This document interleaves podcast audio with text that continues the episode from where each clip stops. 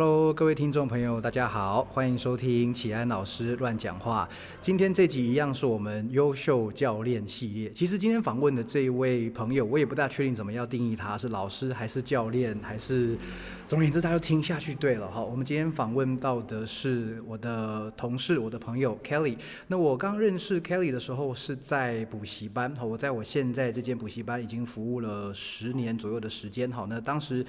Kelly 比我晚一些些进来哈，那我们先在补习班认识。那后来呢，Kelly 也跟他的朋友成立了一间叫做“竹步”哈，建筑的竹，然后步伐的步啊，英文叫 One Step，在板桥区有一间教室呢，叫做楼下。好，那 Kelly 现在是这间教室的这个学习优化总监。好，Kelly 你好。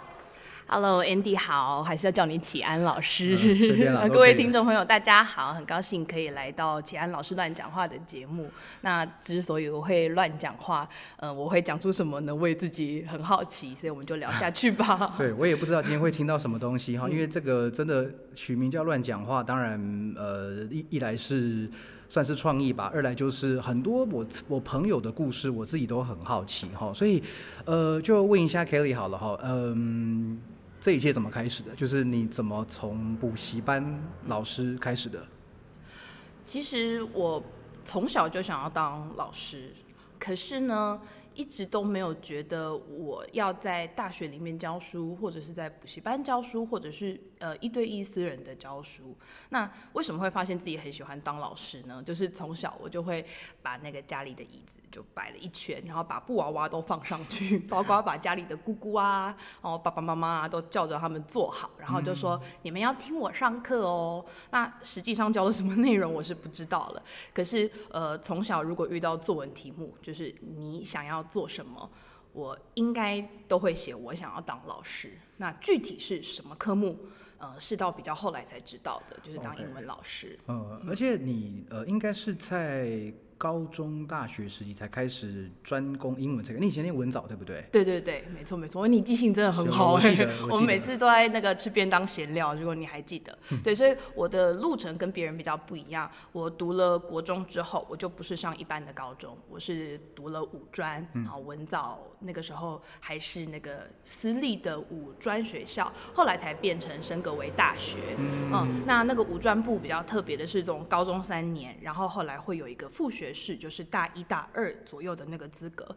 那我们五年连贯的教育就是 all in English，然后数学、理科学的比较少。嗯嗯。所以就一个纯文组的人。那在那个时候，我发现我对于语言很有兴趣。嗯。呃，英语，然后读英语的文学，我也很有兴趣。所以后来是差了大。插了大之后，再考外文研究所，就一路上都接触英文了。嗯，所以我记得那你那时候上中山大学嘛，对不对？对。然后后来到了台大外文的研究所。没错。对，那呃，其实。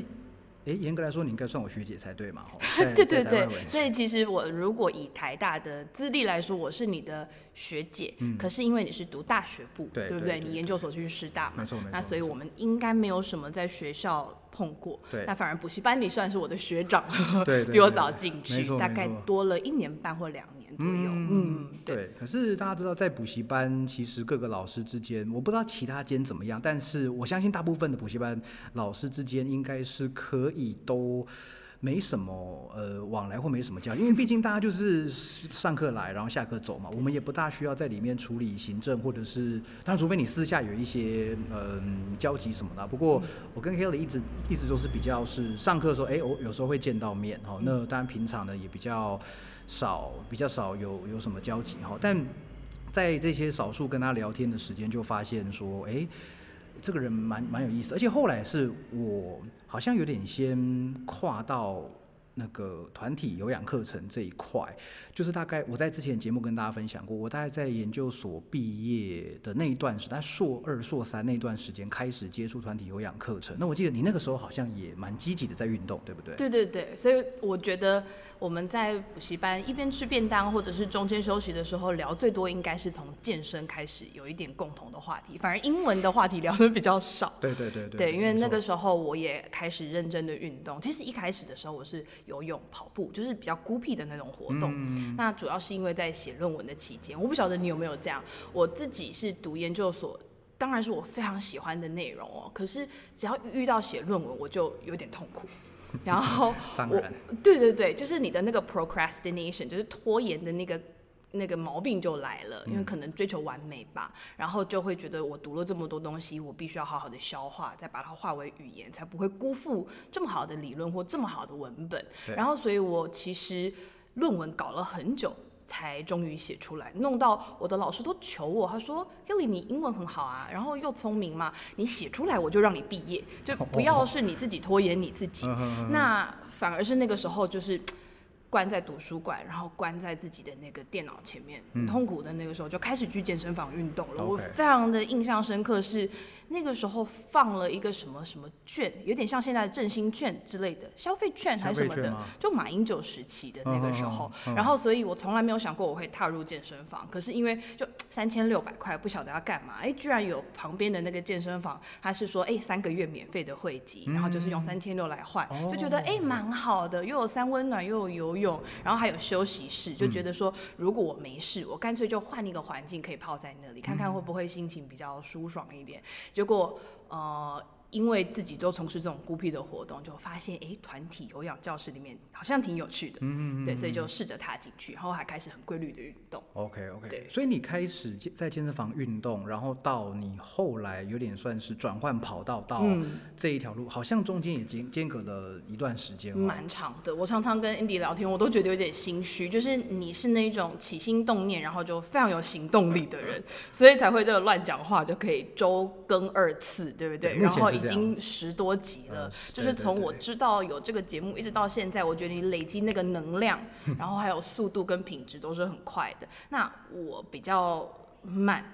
我通常埋下了一个种子，然后我会想一下，然后评估一下，呃，而且通常因为要跨足一个比较不熟悉的事情，我会希望我一只脚先站稳，嗯，然后我再去跨出另外一只脚，嗯嗯。所以我一直到，比方说我已经呃做瑜伽啦、练运动啊，呃，大概有六七年左右的时间了，我才想说，哎，好像我可以斜杠来。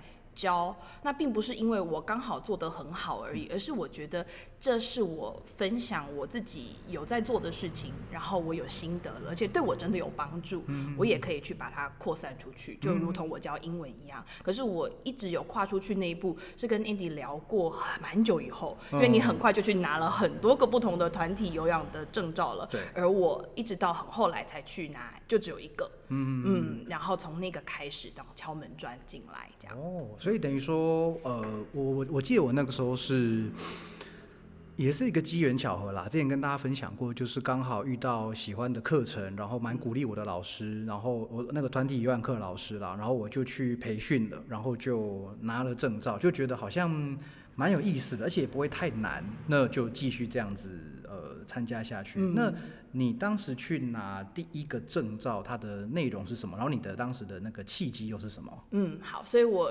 说我从很孤僻的一个人的运动，到踏入那个团体有氧的教室，呃，是其中有一堂课，也是那种套团体套装的课程，嗯叫 Body Balance，、哦身身心心灵灵平衡没错。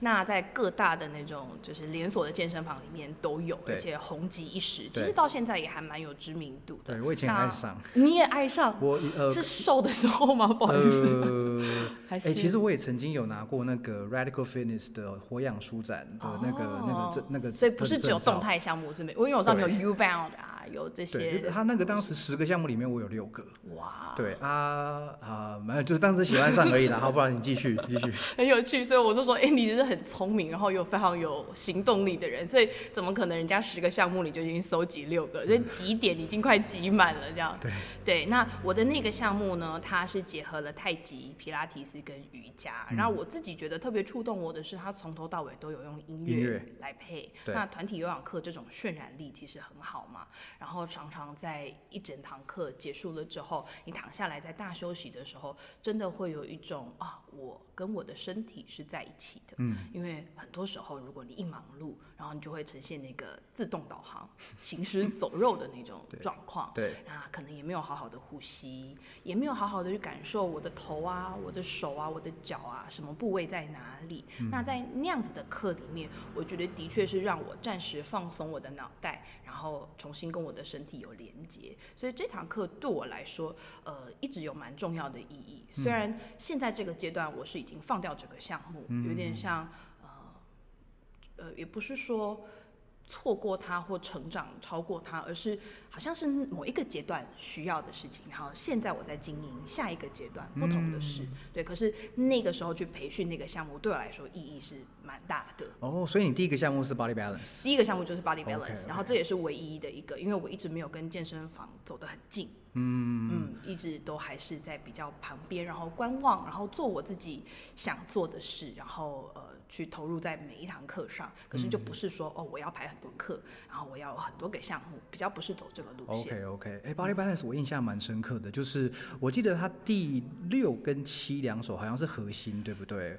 那呃，其实会去上我我去的健身房啦，会去上 Body Balance 比较多是大姐或者是阿姨们这样。那大家基本上在那个第六、第七首练核心跟练背都是痛苦到不行。那我是跟他们相反，我是在那两首歌我觉得很轻松。但是在基本，比如说开髋的，还有还有那个呃其他比较静态伸展的，觉得非常痛苦，因为我的活动其实比较差。不过就像你讲的，在整堂课这样子下来，然后最后的大休息阶段，真的是很多次会睡着。哎，我很多次是直接可能是身心都获得了一些放松吧，最后会会睡着，然后直到那灯亮了，我才发现，哎，好像下课了，要起来了。这样，我我也是印象蛮深刻的那那堂课。所以，不过那个。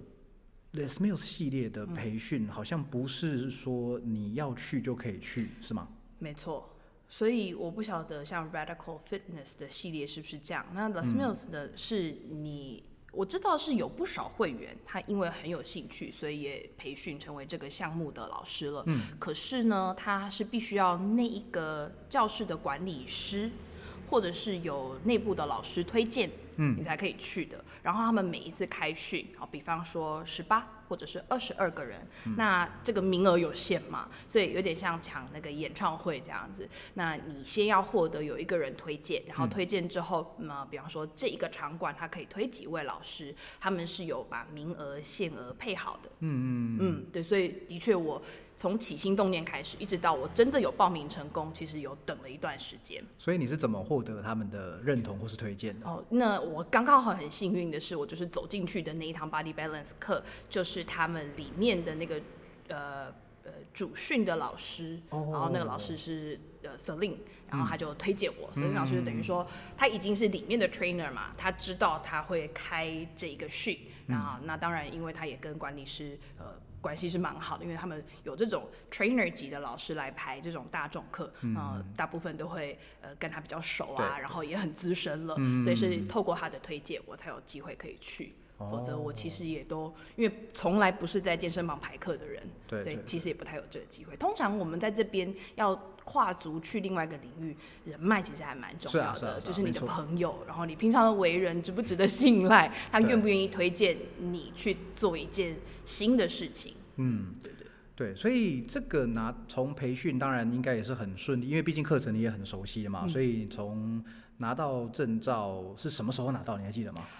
二零一七年吧，一七年，一七年，好像中秋前后，因为我记得那个时候刚好是有年假。嗯嗯，哎，没有想象中的久哎，我还以为已经什么八九年的事情，没有。哎，不过二零一七年也五年了哈。对对对，默默的也五年了哈。那呃，所以那个时候一拿到证照，你就开始在，当然同时你还是在补习班教课嘛，对不对？那你除了那个时候在补习班，然后什么时候开始在健身房教，开始正式教课？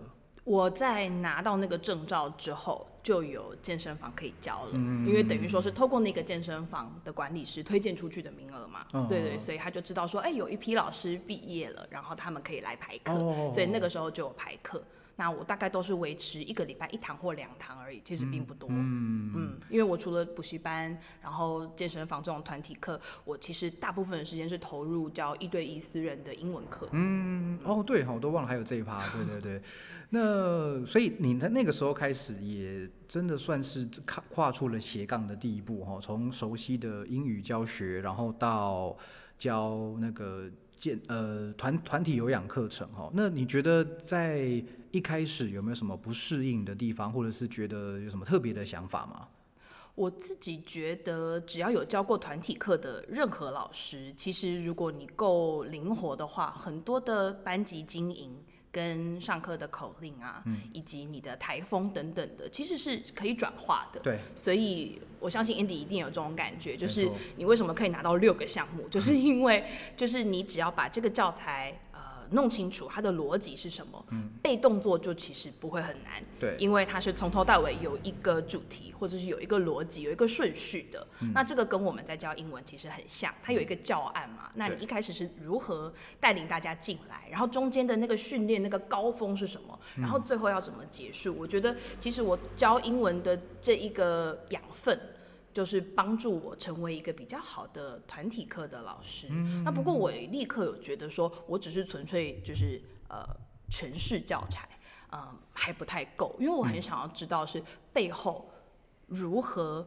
你为什么是这个动作接这个动作啊？难道只是因为音乐刚好堆叠到这个地方，然后你需要有情感的宣泄吗？肯定不是如此。对，那所以，我其实，在隔一年，我就去考了那个 ACE ACE 的嗯那个私人教练 CPT 的那个证照，然后接下来我也去拿了，就是再隔一一年半左右，我就拿了瑜伽两百小时的那个师资认证的证照，因为我会很想要知道，是我如果要教一堂课。就有点像我们身为一个英文老师，你不能拿到一本教材啊，比方说 Cambridge 或者是 Oxford 编的教材，那你就照本宣科的教了嘛。对因为它只是冰山一角。可是我觉得你要站在台上，而不会被同学问到，或者是你可以有个人化的去给他们更多的选择、更多的辅助。其实你是必须要知道下面很深的一些知识学理。对，呃，跟更多的动作，所以你才可以知道怎么样的进阶，怎么样的退阶，而且是真的因材施教，最适合这个人的。对，不过像 Kelly 刚刚讲的，我有两个点想特别再算是呼应一下。第一个就是上台教课这个养分，像我一开始在进到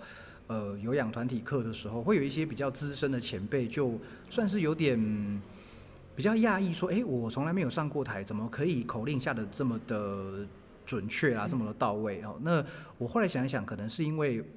因为我们也很像，我们从来就不怕上台。上台这件事情对我们来说已经很习惯了，几乎天天都在上台。那只是我们现在要教的项目不一样而已。所以其实这个都是有互相连接到、互相呼应到，就是同样都是上台教课，只是我们教的内容不一样。好，然后再来第二个就是你刚刚讲团体有氧课程，就是诶，为什么这个动作接下个动作？为什么它是这样子编排？我想。呃，这也不是在说团体课程一定就比较浅还是怎样，只是说确实会有一些呃会员，或者说有一些比较可能还比较资浅的呃老师，他们会觉得说，哎，反正我就背起来就好了嘛，我就这套动作做下去就好嘛。为什么呢？就啊，他就这样子嘛，他的就是规定就这样子做嘛。好，那我想教到后来都自就是就是说你自己会遇到一些问题，然后会员也会问说。嗯啊，这个动作我做起来不舒服，我可以怎么办？或是说，诶，这个动作是不是练哪里，是不是怎样？那你当然就想要了解一些更多的事情，所以你就因为这样子才去拿了你刚刚说的 AC 的 CPT，然后还有瑜伽两百小时的那个证照嘛。好，那这样子看来，这两个又算是两个方向，因为一个是比较是重训的私人教练，另外一个是瑜伽。好，那。呃，接就是说，为什么是这两个证照呢？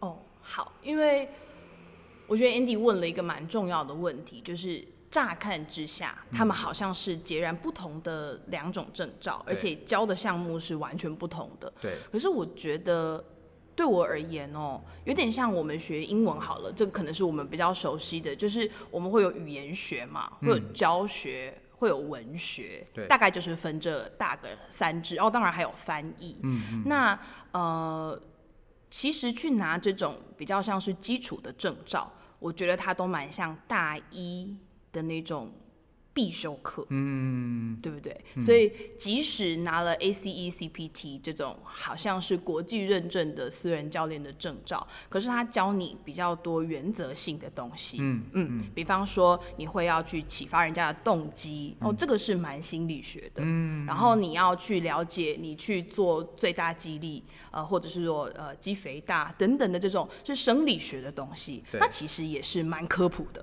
是啊是啊，对，就是网络上资料你要查的话，也都查得到。那它只是说，它帮助你把这些东西系统化，而且是有专家，而且是第三方认证的，就不是说哦我是考试的机构，我就自己来认证你。那所以。这样子的一种方式可以帮助我比较快速的去了解，说好我在训练人之外，呃，除了动作之外，然后除了一个接着一个的流动之外，我还有哪一些面向应该要考量进来的？嗯，它的内在动机，它的外在动机，然后我们的肌纤维长什么样子呢？然后 Type One Fiber 跟 Type Two 它的生理特性有什么样的不同？对，那所以我把这些东西应用到我的瑜伽教学里面。呃，比方说我们在 RYT 的两百小时的里面，我们也会需要去学到说，嗯，这个动作他们在身体的正位，哈，英文叫 alignment，其实就是身体的排列嘛，什么骨头排什么骨头，那你的肌肉是向心离心，呃，你的训练是开放链或闭锁链，其实我们也要考虑这个，嗯，因为你启动到的肌群是不一样的，对，你下的口令也不一样的，嗯，所以如果它是一个手。高举向上的一个很简单的向上延伸山式，如果你用的是开放链而已，那你就只会 cue 到你的指尖往哪里去，然后手掌合在一起。可是如果你想要它近端旋转袖套那边稳定多一点，你可能会 cue 的是肩胛要彼此分开滑动往上，所以那种 cue 点跟它训练的东西不太一样。可是如果你不晓得背后的这些训练的原则的话，呃，或者是人活动的样子的话，那口令就像印迪说的，就是背一背而已，对，然后会讲起来很空泛，对，而日复一日的那个操课其实是蛮耗损的，你会觉得好像找不到呃成就感，呃也找不到一个你教学的深度层次，嗯，然后好像我可以给学生的就是这样了，可是我不想要成为一个教材的载体，嗯嗯嗯，然后回归到如果都是讲人体活动的话，人体的动作。跟就功能嘛，跟你的构造，也就是解剖生理，其实是合在一起。对，那我觉得去学这些比较大系统的证照，可以帮助我更快速然后，更有条理的去看到这个部分。嗯嗯嗯，对，这这真的是蛮蛮特别。因为坦白讲，我当时也曾经想过要去受那个瑜伽的训练，但是就真的仅止于那个想法而已。那后来。肯定就是不够想要嘛，哈，还没有那个那个动机，所以就一直一直没有去，哈。那呃，这两个证照取得的过程，我相信对你来说应该都不算太困难吧，对不对？那在在取得证照之后，那你本来是单纯的一位团课老师，那如何又变成现在？接下来发生什么事了？哦。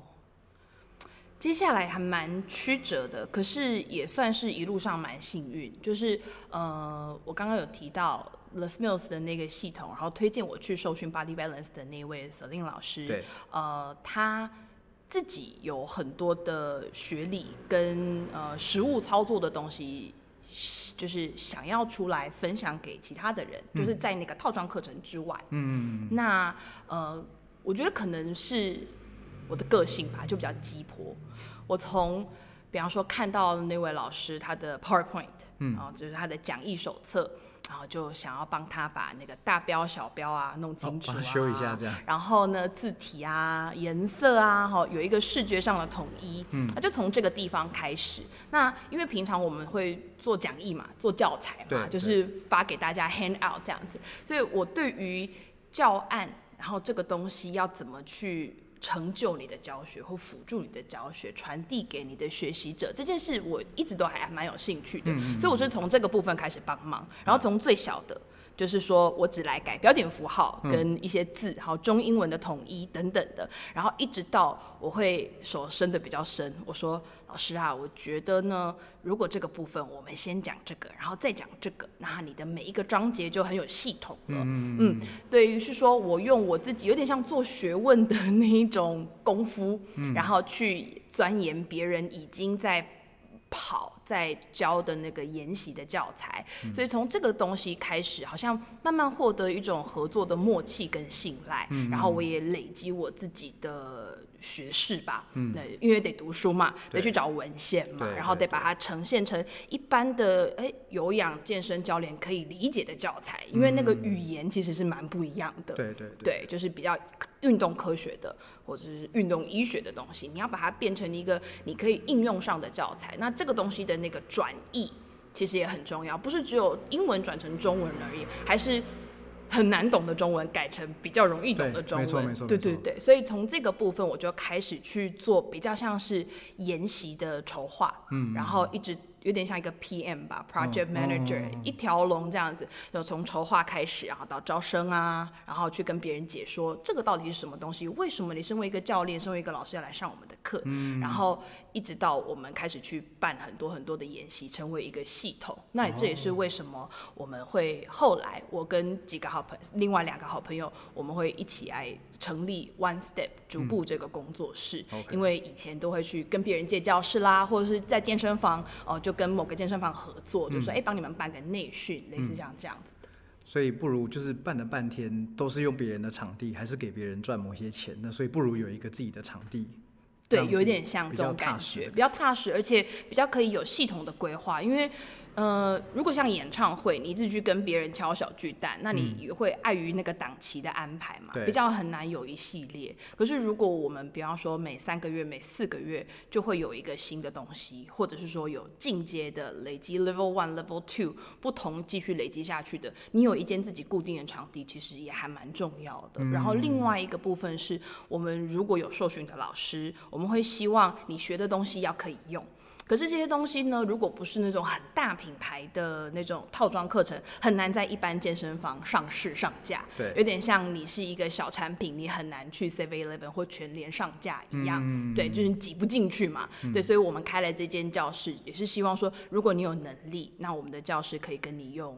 呃，有点像自由教练那种感觉，嗯就是可以跟你合作，那就可以来这边开课，哦。所以就会实际的，等于是说，透过我们从教材的研发、老师的训练，然后触及到很多的老师，再用老师去触及到其他的学生，实际的去落实这套教材的循环。嗯嗯嗯嗯。所以等于说你们这边一开始成立就不是呃受众就不是一般社会大众，就是针对老师或教练他想要往瑜伽这块钻研的一个算是进修的地方。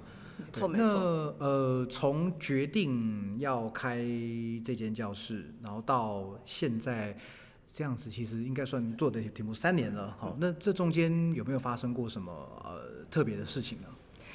其实常常大家都会怀疑说，哎、你们这个地方有开吗？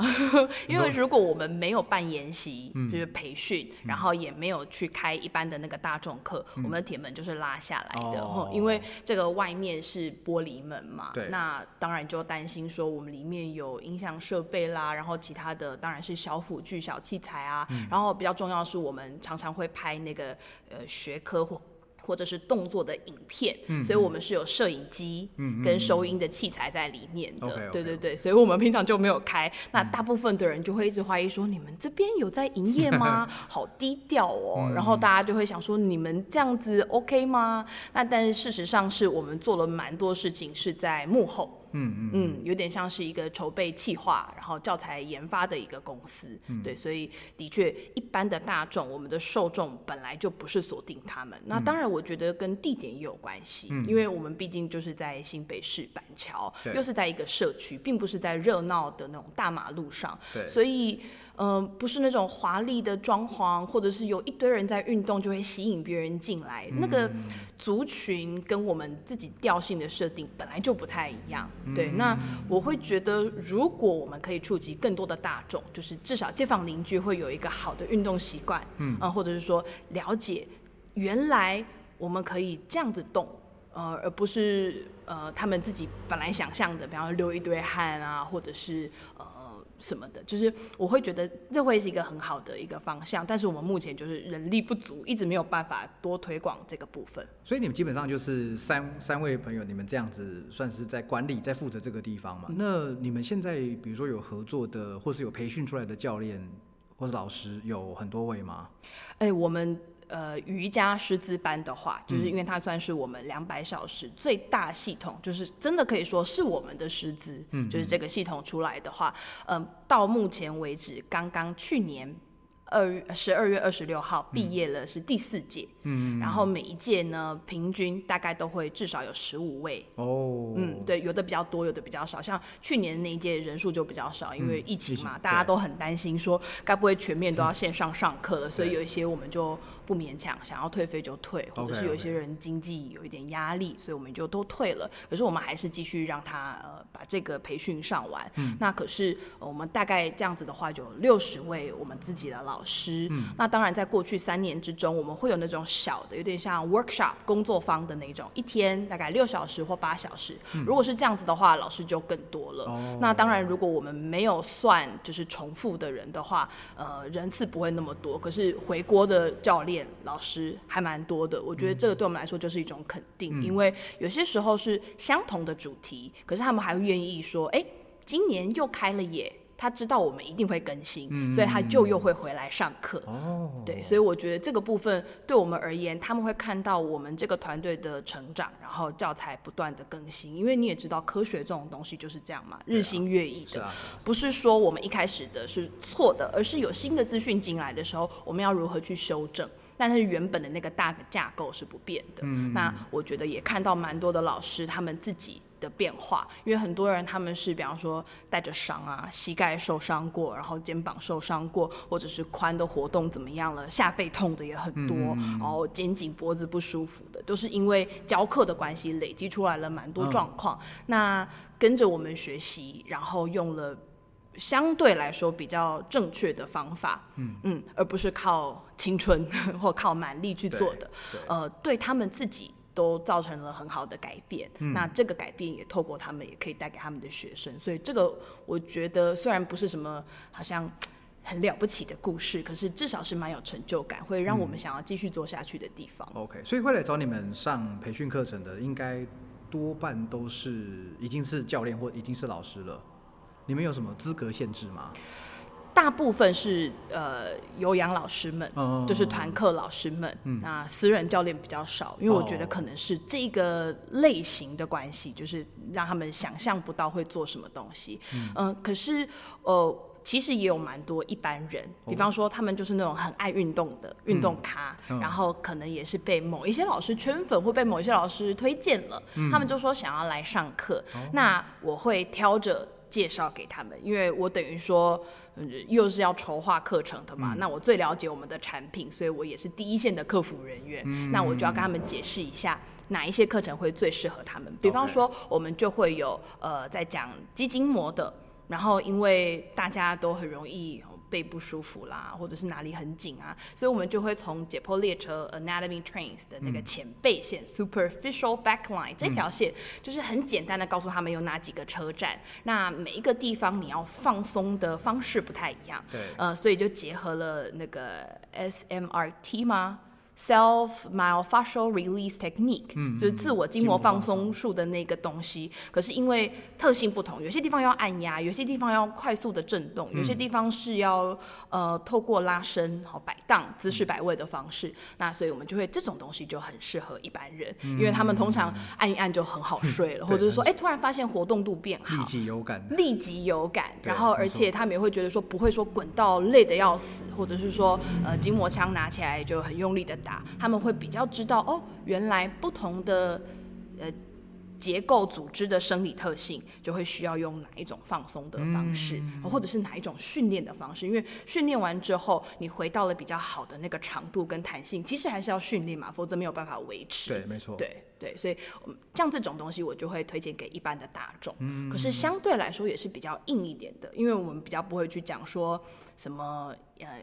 厉害的口号，嗯或者是比较厉害的包装，所以大部分我发现来的人呢，他们会有两个特质。如果是一般人的话，嗯可能就是运动的热好咖，然后他会想要知道更多。嗯另外一个比较属于知识分子系列的，就是知识分子会觉得我想要更认识我自己的身体。嗯所以大概是一般人的话来上研习会是这这这些族群。所以这些其实跟我们当年的感觉都蛮像的嘛，就是纯粹对运动有兴趣，然后也算是比较能够接受新知，比较会去充实自己的这些族群。那你们这边会有，比如说过路客。大哥大姐、阿公阿妈经过，那这个时候怎么办？我们会有那种路过，然后来问课程的。可是通常如果有一些业务啊，或者是呃招生过经验的人，大概就会知道，你跟他聊个几句，你大概就会知道他会不会进来上课。对对。可是我们的职责还是要好好的讲好。可是有时候对他们来讲，某一些课程啊叫这个名字，然后到底实际上上什么课，对他们来说都是天方夜谭，很难想象的。对，就像。皮拉提斯好了，就会有人说那个皮斯拉提 是什么样的课啊？对，那可能什么样说哈达瑜伽是做什么的呀？那如果他对于这些动作完全没有概念的话，其实你也很难跟他。介绍，嗯那通常这种成功率就很低。嗯，对。不过如果是街坊邻居是透过人家推荐来的，嗯比方说有人来运动，他就发现哎他更好睡，或者是说发现他自己好像在日常的那种工作比较不会腰酸背痛了，带来的人通常都可以蛮持续下去的。因为他可能已经先知道你们一呃大概在做什么了，所以他才会来来慕对对说你慕名而来那种感觉，就好像这让我想到就是我们有时候朋友们开的训练中心。因为我们有时候自己在租场地嘛，然后会有一些，其实我我后来发现，我们这些训练中心的过路客真的是偏少，因为大部分的人是看到，哎，这边有一间健身房，这边有一间，因为我们大部分都是写训练中心嘛，像我相信很多人经过你们门口，大概也不太确定这个是在做什么。如果他们有概念的话，那通常他们就进来问说，哎，你们有没有跑步机？然后这时候我们就知道啊，大概要花一些心思来解释一下。呃，训练中心跟大型健身房之间还是有一些宗旨上、器材上的不同。那就像你刚刚讲，这种这种他们的可能会来的几率就会比较低一点。但有有有有人经过会问说，哎，你们可不可以呃自主训练？那通常因为空间小没有嘛，我们会需要你花花花钱来上教练课这样。对，所以我想这某某种什么程度上看，这个性质好像还蛮类似的哈。那嗯。对对对，我就觉得蛮类似的。哎，对，但我我我这样子，我就突然想到，有曾经有人就是看着我们的教室，然后就探头进来，他说：“哎，你们除了这一个方方正正的木板地教室之外，嗯，地下室还有吗？因为他们就会觉得好像应该要有跑步机，对对要有脚踏车机，然后可能要有一些他们看得出来是杠铃啦、cable 啊等等的东西。对，那我们就得花一点心思说没有。所以的确好像。虽然现在健身房或者是训练中心或者小工作室蛮雨后春笋般的，就是跑出来，没错。可是对于一般的大众，就是走在路上你会看到的，不一定跟年龄有关哦，不是什么叔叔阿姨而已。其实很多小朋友他们也是，他们对于所谓的运动或所谓的训练，他们的想象可能还是蛮停留在以前对的样子，所以。不知道是不是要去教育客户，还是是说我们可能也要多花一点心思在不管是招牌啦或课表上，想办法让别人理解，可能要放一些影片或什么的。对，可是这个的确还是有一个断差。那如果他都不理解，更不可能说我还要转换成行动力，我要掏钱，我要把时间跟这个金钱跟身体都交给你进来运动了。对，所以这个触及到一般的大众，的确我觉得台湾还有蛮长一段路要走的。对了，我想不过好消息总是大家越来越愿意运动，越来越知道运动。其实不管是什么形式的运动，一定都比不动还要好。那接下来就是你要怎么样动得更正确，然后动得让身体变得更好。所以我想我们现在虽然我是属于肌体能教练，哈，那你现在也是在瑜伽这块，我们是用不同的方式把好的东西、对身体有益的东西推广给大众。那也在慢慢的。就像你说的，去教育一些客户嘛，哈。那我想问的是，因为我自己对瑜伽也是有有体验过、有尝试过，哈，但是还是相当的不明白。那我想知道说，就是如果现在一个像假设像我这样好了，我就是一个爱练重训的人，那我想来尝试瑜伽课，我可以怎么样开始呢？哦，那。我们的前提是比较容易可以遇到的，大概就是大型的健身房里面，对不对？因为你可能在重量区做完了之后，哎，看到了下一堂课准备要开始的，觉得不妨也进去伸展一下。嗯，我们以这样子的情境来说的好。大部分呢，如果你在课表上看到像哈达瑜伽、基础瑜伽、和缓啊、流动瑜伽，通常都不会有太难的体式。所以就像 Andy 这种练的比较壮的。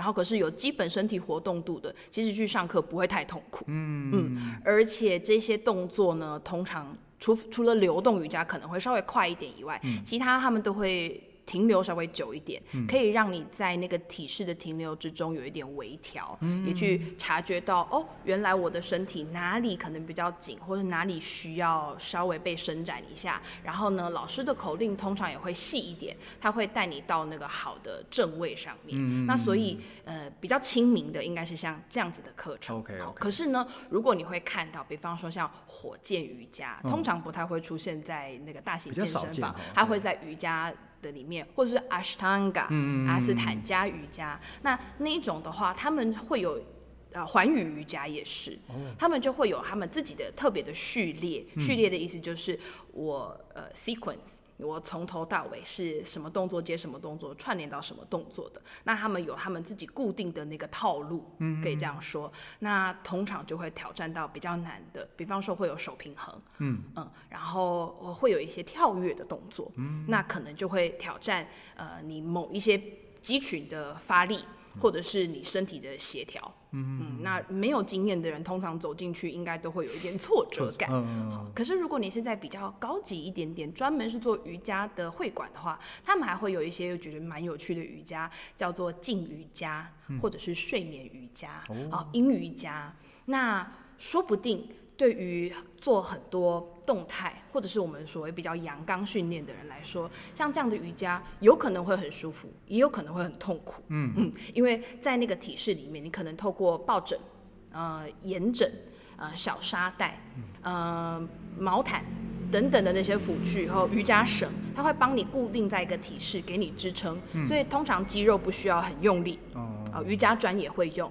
那你的肌肉放松了，然后骨头在那个地方，它是要让你比较属阴的，比方说呃你的肌腱啦、韧带啊这些组织不需要用力，然后就要放松。嗯。可是如果你某一些地方特别的紧锁，对我们 lock short、lock long 的那些筋膜组织，可能你又会。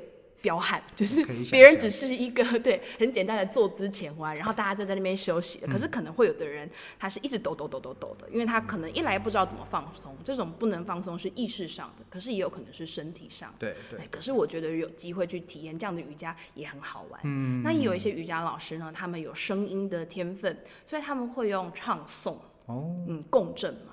对，喜欢唱 KTV，所以去试试看。对，我记得有些瑜伽课，特别是印度老师带，他们一开始就会有一些啊的。对对对，因为会有一些圣音，就是比较神圣的音。那因为如果知道能量的话，瑜伽里面还会讲到脉轮，所以什么样的音会对应到哪一个脉轮，这个专门研究声音的老师他是会带领的。嗯嗯。然后也会有颂钵。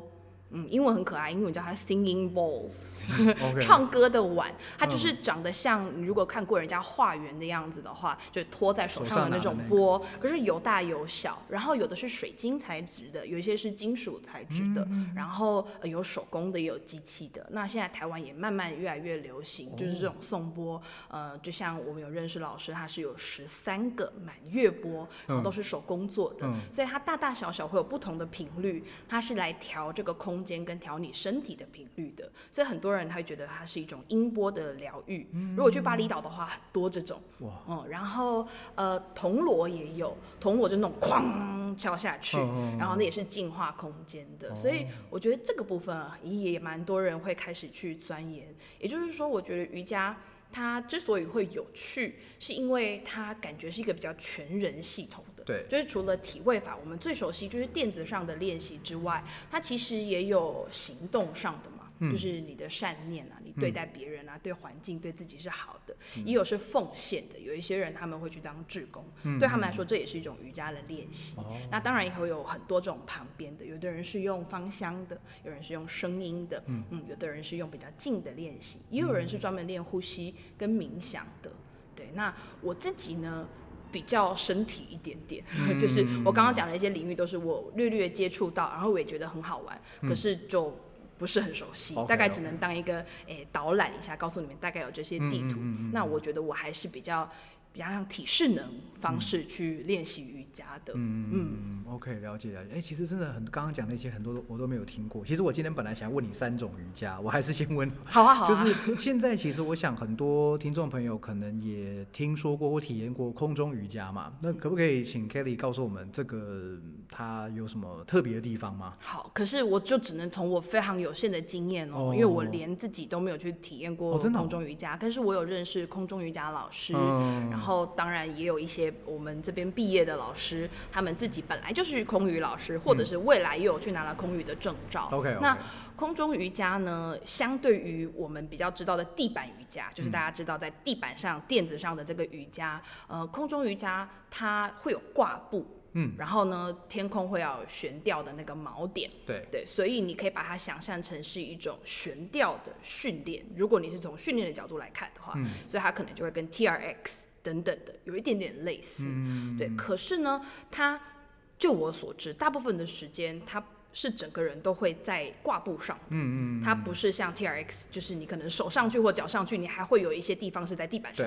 对所以它跟部分的悬吊又不太相同。哦然后派别也蛮多的。嗯嗯，那但是呃，因为我自己没有参加过师资培训，所以我也很难说它的系统到底实际上是怎么样。OK 但是呢，如果大家好奇八卦，对，当然不会从我嘴巴里面听到，可是呢，靠北瑜伽里面就有蛮多人在讲的。嗯，对，那就会有一些可能比较真实的评论，可是当然也是没有经过思考或分析的，大概就会是一些，哎、对。嗯，就这个就自己去看就好了。对对对，我觉得这个可以自己去看。然后我觉得如果大家有兴趣，其实是多方尝试很重要，因为就跟选教练一样，这个老师讲的东西你可不可以懂？他看不看到你的身体有什么需求？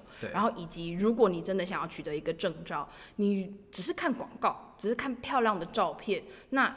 就付钱的话，当冤大头也是刚刚好而已。是啊是啊是啊对，所以你一定要去上这个老师他自己一般的大众课，你才会知道哦，他的动作执行怎么样，嗯，他的口令是否合理，嗯，然后他指导同学的样子是什么，所以你才会把它当做一个楷模，你才要去跟他学习嘛。嗯那除非你只是想要花钱拿证照，那就是另外一回事。对对所以这个是我对空语的了解。那非常多人看到我们的教室有那个 T R X 的锚点，都会走进来这是是空说？对，这是不是空语啊？你们有没有？那我通常会告诉他们说，你先把地板练好，我再让你上天。哦对，但是其实我没有要教空中瑜伽，可是嗯可能会搭配一些悬吊的锚点的东西，像我们也会有臂绳，就是可以练习。嗯 OK OK。空中瑜伽也是我看到自己的动态，有一些朋友在在练习，我是觉得挺有趣的、啊，但就是还没有契机去接触哈。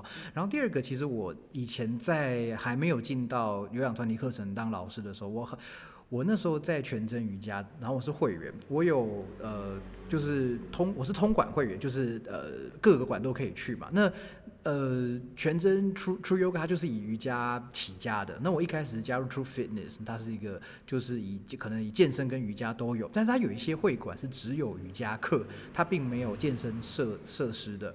那我记得我刚开始跨馆的时候，我有去上一一堂课叫热瑜伽。我想请问一下，你对热瑜伽的了解跟看法是什么？我也没有上过热瑜伽，哦你很会问问题哦。可是呢，我不上热瑜伽有一个很大的原因，是因为我很怕热。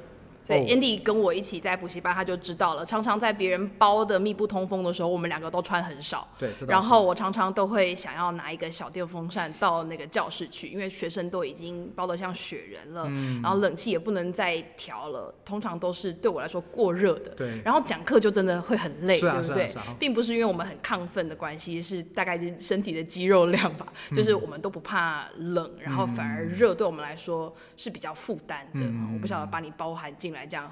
准不准确？嗯这也是为什么我都没有踏进热瑜伽的课程，因为我哦曾经在热瑜伽的课之后去上某一堂课，我是自己当学生，还好我不用教那堂课。嗯可是呢，他的那个空调啊，来不及凉回来，嗯嗯嗯嗯那所以我们在前面等待的那大概十分钟左右吧，我已经觉得我已不太能呼吸了。嗯虽然热瑜伽呢，他们是把温度调高之后，还会调湿度，嗯所以它不会像那个蒸汽箱，对，不会也不会像烤箱那么的闷。对对对，可是对我来讲，这个温度我还要做运动的话，我会个人啦，我会觉得是有点负担的。嗯但我知道有一些人群，他可能会喜欢热瑜伽。我不能说适合，可是嗯可能会喜欢热瑜伽。一来是热，它可以让我们的肌肉筋膜变比较柔软，对所以它会有一些动作本来比较做不到的，它活动度增加了，它就做得到了。他会觉得哎、诶这样蛮舒服的。有另外一种人，他是。他觉得我就是想要流汗，你不要告诉我说我们做这个运动什么身心灵的平衡，什么怎么找到自己内在的安定，说没有这个东西，他就是追求一个新陈代谢，流流汗，所以他会觉得从内裤内衣一直湿透出来的那种感觉，对他来说是很畅快的。嗯他觉得这样我才有运动，是那所以这种人可能也会喜欢热瑜伽。OK OK，然后第三种人，我在猜啦，这是我的猜测，我就没有办法很确定了。大概也是因为他看起来，嗯，哎，好像蛮有那么一回事的，里面每个人都大汗淋漓，所以他的确在名称上，或者是那个教室里面的那个景象，是会吸引人家进去的。嗯对。那但是因为我们都知道，如果你的关节活动度变得很大，那它的 trade off 就是它的风险嘛，稳稳定性对，稳定性就是稳定不见了。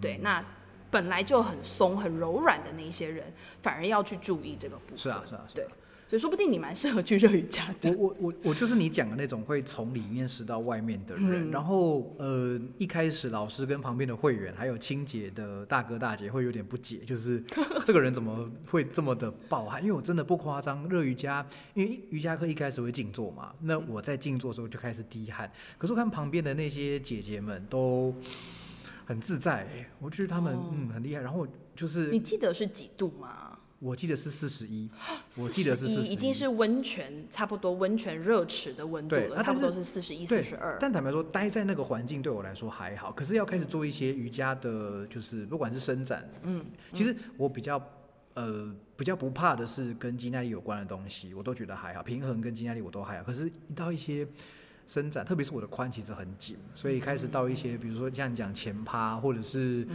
分腿有这种吗？对对对对对，然后就会。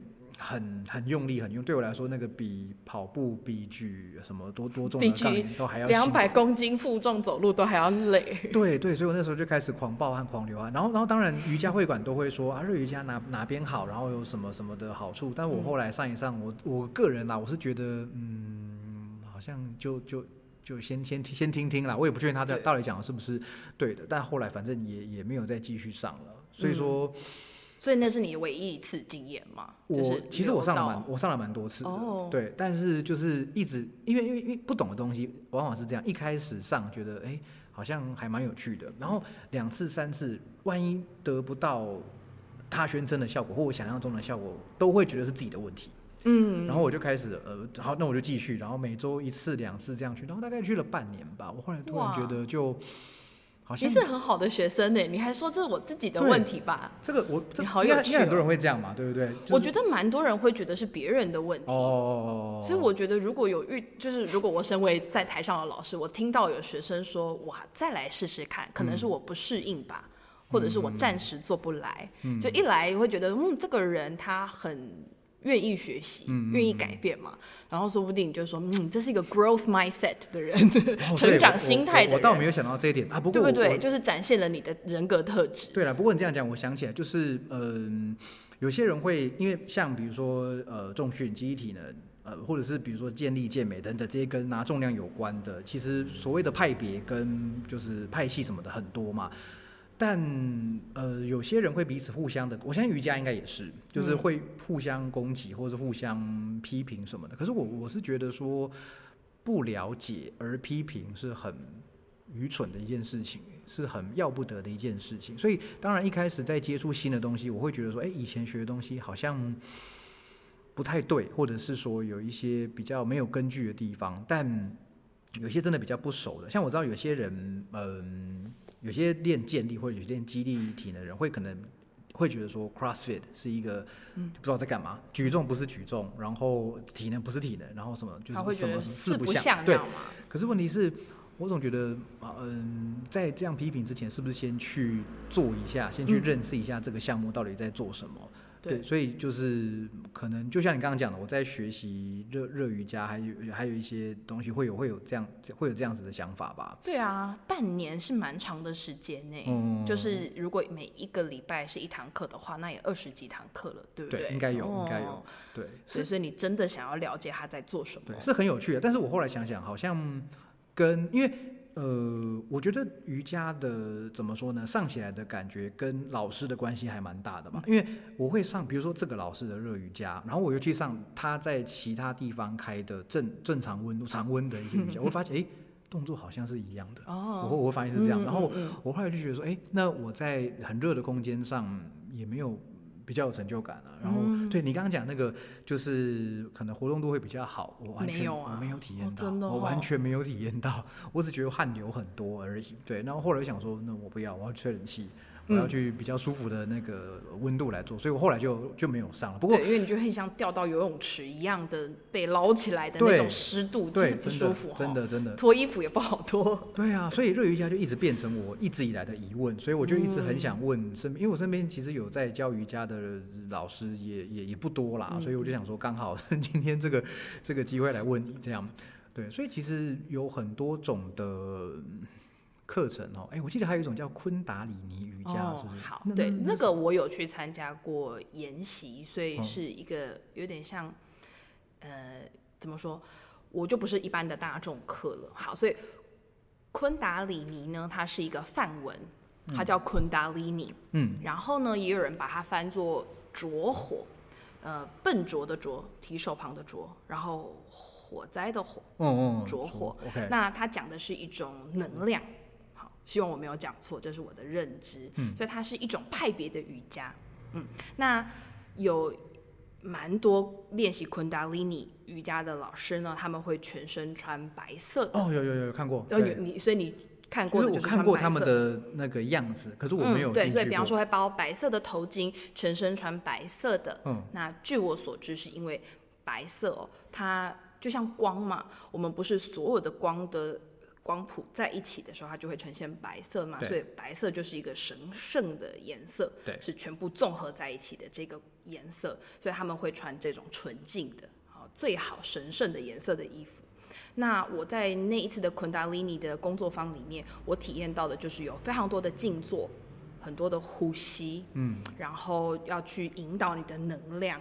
就是我们如果是你想象我们做一个打坐的姿势，盘腿的，然后你脊椎是做的很直的嘛，所以它会要引导你的那个能量从你的骨盆这个地方，呃，一直往上带到你的头顶，甚至在更往上。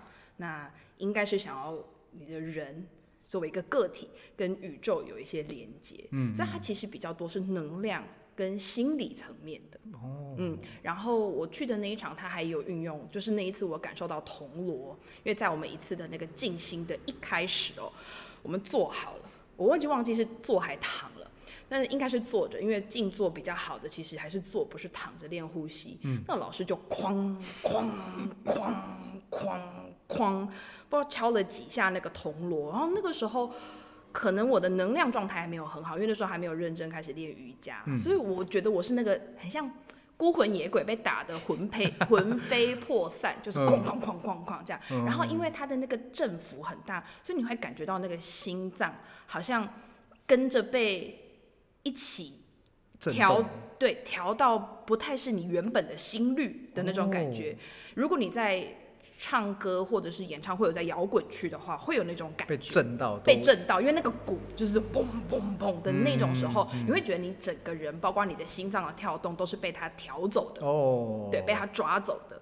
那如果我们以一种调频你整个人的频率跟震动来说的话，因为我们身上这么多水分，它就是一个很好的那个共振的那个载体嘛，所以以这个角度来说的话，我觉得那个能量的进化或者是调频。应该是蛮强的，所以那个也是在昆达里尼的这个工作坊有曾经体验过的。对，那可是因为呢，我自己 曾经有去法鼓山啊参加过那种禅修营，然后静坐的时候，我常常都是那种念头很多，就在东想西想，对对对，会被后面打一个戒尺，就是不要再东倒西歪了这样子。哦，他完全看得出来，你就是看得出来。那当然，我可能也晃来晃去吧，虽然眼睛是微闭的。那所以 像。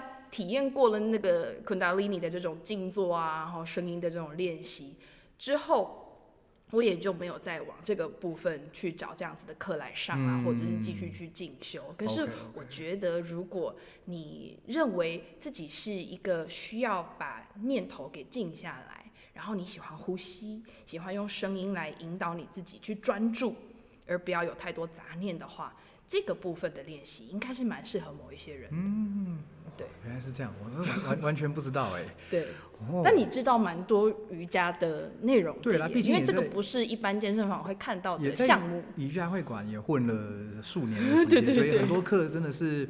看过，然后比较觉得可以适合自己的就去啊，有些看起来就一副不大好惹的样子，我就比较比较不。我想很多在在在在健身房的人应该也是类类似的感觉。我懂，就像我们看到拿大重量的，会觉得哎呀好害羞，不敢在他旁边，因为就是我们可能只拿一个小牙签这样。OK OK，所以嗯，谢谢你跟我们介绍这么这么多的关于跟瑜伽相关知识。那我想把焦点稍微切回到你个人身上好了。那想知道就是说你现在当然。主要是以呃教师这边的工作为主嘛，那补习班跟呃英文的家教现在还有在持续吗？嗯，我现在在补习班就留一堂团体课，因为我觉得虽然我慢慢的把我的跑道转向私人的课程，不管是我自己喜欢的英文的一对一。或者是我在瑜伽或者是健身，我接一对一的课程，我会觉得我更直接的去帮助到这个人，而不是团体的课表在一直跑，然后有点像公车，你跟不跟得上随便你，我就是启发你，让你有动机，或者给你一些方法。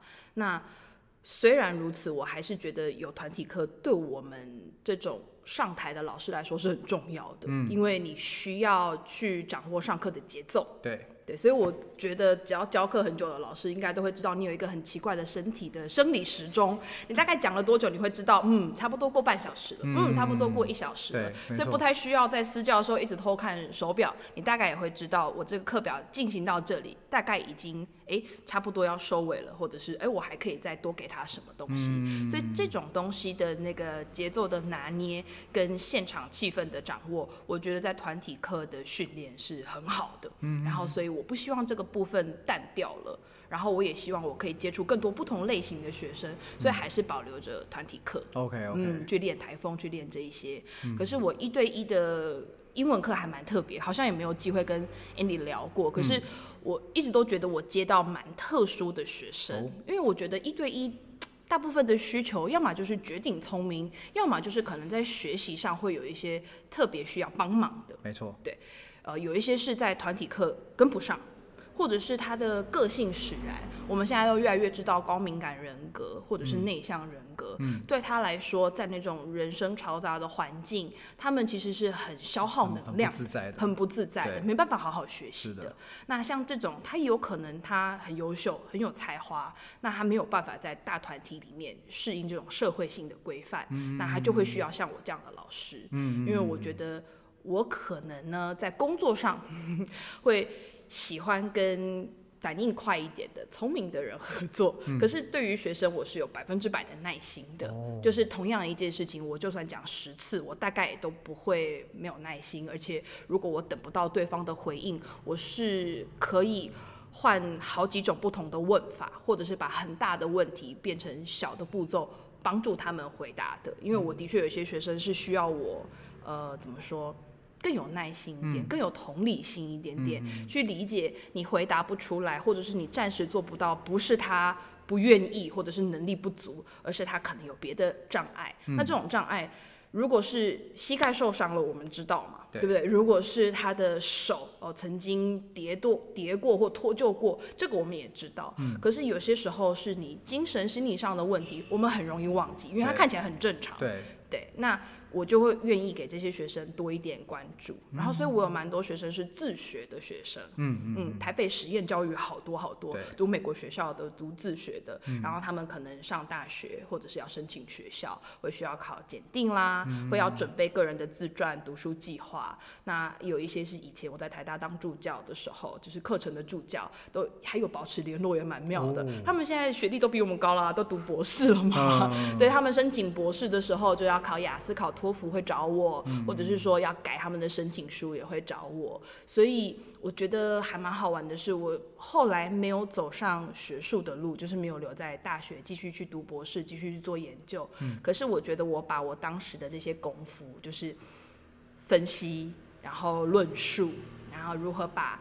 重点抓出来，让别人认识我觉得很棒的这些学生。嗯嗯嗯。这个部分我觉得我是帮忙他们蛮多的，然后也很有成就感。因为呃，有一些人是读那呃免疫学的、病毒学的、环境政治学的，然后天气呃什么什么。资源的，就是完全跟我们文科的背景都不一样的东西，然后还有材料科学的，那我得去了解他们到底要讲什么，在他的 proposal 里面，然后我去帮他用英文，然后用好的逻辑讲出来。所以这个是我自己觉得还蛮特别的，就是好像你问到最后，你会发现我在做的都是很小众的市场，很很 niche，然后很难跟别人解释我在干。嗯，所以我大部分的呃学生来源都是口耳相传，就是他们说啊，这个老师可以帮你，然后就会介绍给我，大概是这种感觉。这样很好，这样有那种深山高人的感觉，有没有？平平常的人就去就去官府县衙去找就好了，但是像这种隐居深山世外高人是需要。呃，有有人介绍的，刘备也是找了水镜先生才知道有卧龙凤雏的存在嘛，对不对？不过我我觉得你刚刚讲的事情，跟我一直坚信的两个呃，应该说特质或者是现象很很有相关。第一个就是 human helping，就是我们现在做的东西看起来不大一样，但是好像都是在帮人变得更好。不过其实我们都在呃教学，其实都在教学这个这个呃大伞下面嘛，只是说。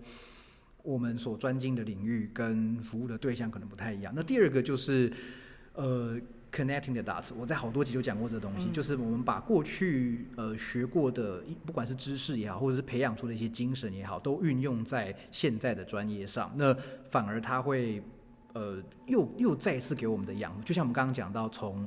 呃，英语团英文的补习班的大班课教学，然后把它转到现在的运动或是瑜伽的教学上，然后还有你刚刚讲的，像以前做学术的分析精神，然后也拿到现在呃其他学生的身上来运用。我觉得这个都是你五年前、十年前一定没有想过这个东西，对不对？你一定没有想过自己可以像现在这样。就是如果我们现在回首以前做的事，然后你就发现你在 connecting the dots，或者像我说的是那种 transferable skills，可以转移的技巧。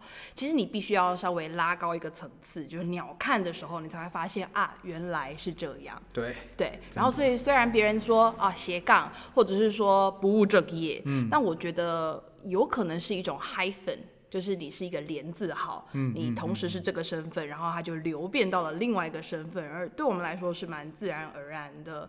而且我相信，就是够灵活，或者是不好意思自己说，可是够聪明的人，你会比较省力的去把你已经会的某一些技巧运用在新的地方。没错。而这样子，你每做一件事情都有累积。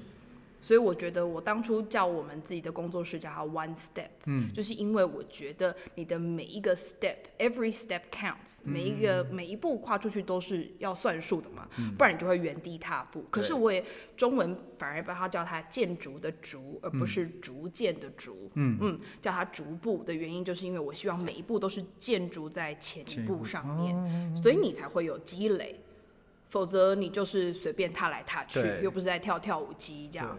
对，所以大概也是对自己的一个期许吧。因为就像我回到一开始说的，我觉得我相对于 Andy 来说，可能头脑想的比较多，然后做的没那么快。所以我每次问他一个问题之后，我就发现，哎，他已经去做了，而我还在观望，或者是我还在想，哎，怎么样做会最好？嗯，那呃，可是。